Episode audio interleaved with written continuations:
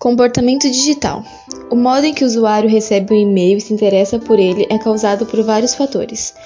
Para atingir seu público-alvo de maneira saudável e atraente, o perfil comportamental deve ser trabalhado de forma que o comportamento online do cliente o ajude nas ações e estratégias. Quanto maior for o conhecimento dos usuários, maior serão os resultados positivos.